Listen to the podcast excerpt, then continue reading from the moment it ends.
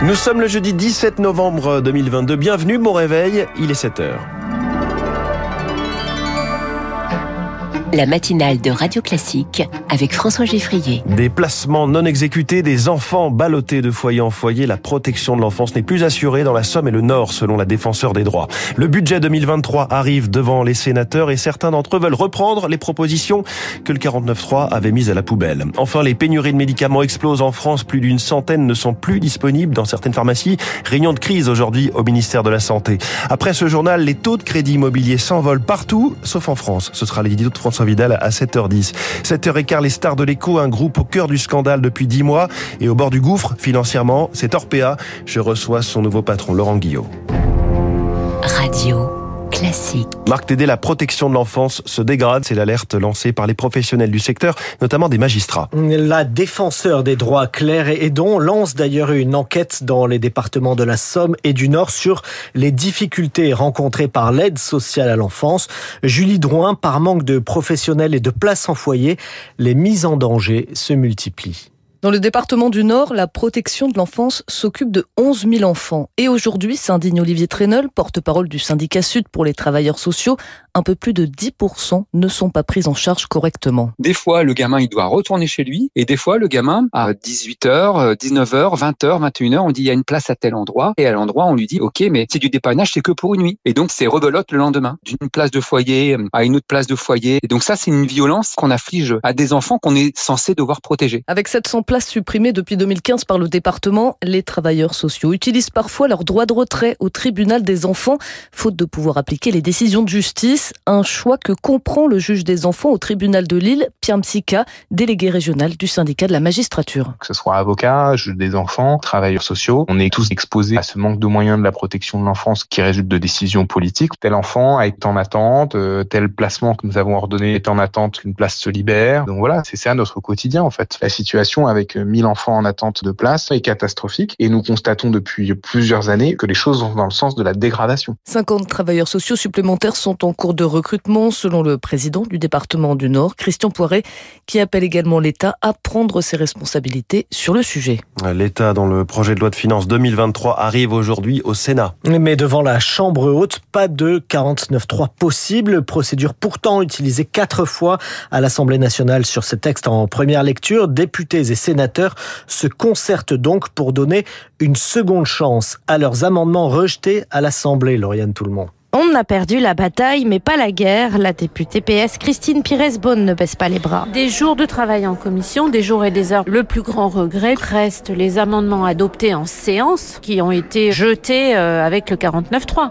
Il y avait l'amendement sur la taxation des superdividendes, euh, les 12 milliards de primes de rénovation logement, et il y avait l'amendement que j'avais porté à bout de bras pour permettre aux gens modestes de payer leur maison de retraite. La députée s'en remet donc à son homologue socialiste au Sénat, Rémi Ferraud. Oui, nous représenterons l'ensemble de ces amendements. Il peut y avoir euh, des nuances. Nous ne faisons pas seulement du copier-coller d'amendements, mais nous menons les combats communs. Le Sénat retrouve un rôle aussi important. Même dans la majorité présidentielle, les députés appellent à l'aide leurs collègues au Palais du Luxembourg et c'est un vrai changement pour le sénateur Renaissance Didier Rambaud. Il y a des relations qui se sont renforcées, beaucoup plus fortes qu'on les avait connues lors du précédent quinquennat. Même si on est solidaire de l'action gouvernementale, on n'est pas non plus aussi des bénis oui-oui. Hein.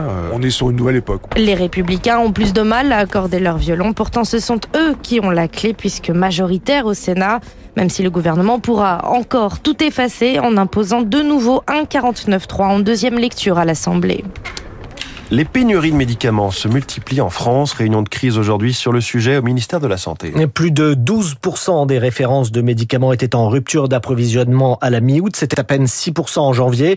En cause, les délocalisations de production, les pénuries de principes actifs et la hausse du coût de transport. Rémi Pfister, en bout de chaîne, les pharmaciens et les médecins s'organisent pour éviter les ruptures de traitement. Dans sa pharmacie d'Albi, dans le Tarn, Bernard Champenet n'arrive plus à se procurer pas moins de 262 références. Il avait pourtant passé commande en début du mois, mais la rupture de stock est totale. Des médicaments aussi variés que des antidiabétiques, des hypertenseurs ou même des antibiotiques. L'amoxicilline pour les enfants, il n'y a que l'amoxicilline en sirop. Vous voyez, c'est-à-dire nous n'avons pas de molécules de repli pour satisfaire nos patients. On leur dit, essayez de faire le tour des pharmacies, mais quand il n'y en a plus dans une, rapidement ça s'épuise dans l'autre. Comme c'est général, c'est pas juste un grossiste à qui il manque un produit. Donc il faut attendre, il faut faire le tour, il faut trouver, combiner, dire prenez un quart de comprimé, oui, non, ça devient ingérable. Ça génère chez les gens aussi une forme de panique. Face au manque, les pharmaciens composent comme ils peuvent et tentent de trouver des molécules similaires pour les patients. Dans son cabinet de Toulouse, le docteur Jérôme Marty reçoit quotidiennement des appels des officines. Et connaissant à la fois l'état de vos patients, ses pathologies, euh, son parcours, etc., vous dites oui, vous dites non. Maintenant, c'est les conséquences d'une politique qui a fait partir tous ces laboratoires, qui a tout misé sur les génériques, avec des fabrications de génériques qui sont faites à l'étranger. Une politique de flux tendu, avec aujourd'hui des difficultés énergétiques, des difficultés de transport, des difficultés d'approvisionnement. Une des pistes envisagées par le gouvernement pour freiner les pénuries serait le déconditionnement, c'est-à-dire, dans certains cas, ne donner aux patients que le nombre de médicaments nécessaires à la durée du traitement et non plus une boîte entière. Radio Classique, il est 7h05 à l'étranger. Le président ukrainien persiste, continue d'incriminer Moscou après l'explosion d'un missile près de la frontière polonaise. Alors que pour une fois, Russes et Occidentaux s'accordent et expliquent qu'il s'agit d'un tir accidentel de l'armée ukrainienne. Volodymyr Zelensky conteste cette version et réclame un accès à toutes les données de l'enquête et au site de l'explosion. Quoi qu'il en soit, hier, la plupart des membres du G20 se sont entendus pour condamner fermement la guerre en Ukraine. Et pour le président français Emmanuel Macron, la Russie doit entendre ce message et revenir à la table des négociations. Mais d'après le colonel Père de Young, vice-président de l'Institut Témis, seul l'essoufflement des belligérants pourra ouvrir la voie aux négociations et à l'issue du conflit.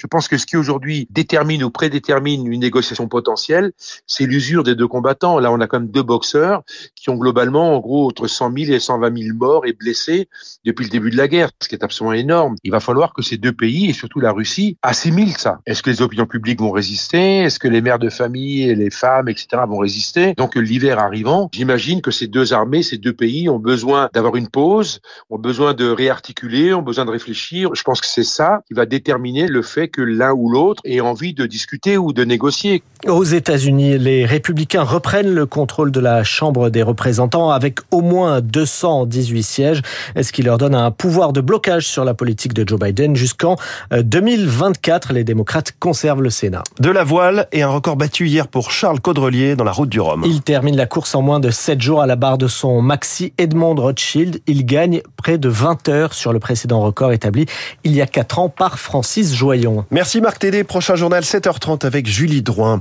On se plaint de la flambée des taux sur le crédit immobilier en France, mais c'est bien pire ailleurs. L'édito de François Vidal dans un instant. Puis cette question, Orpea peut-il survivre? Et convaincre Il a changé toutes ses pratiques. Laurent Guillot, directeur général d'Orpea, est ce matin la star de l'écho. Il est 7h07.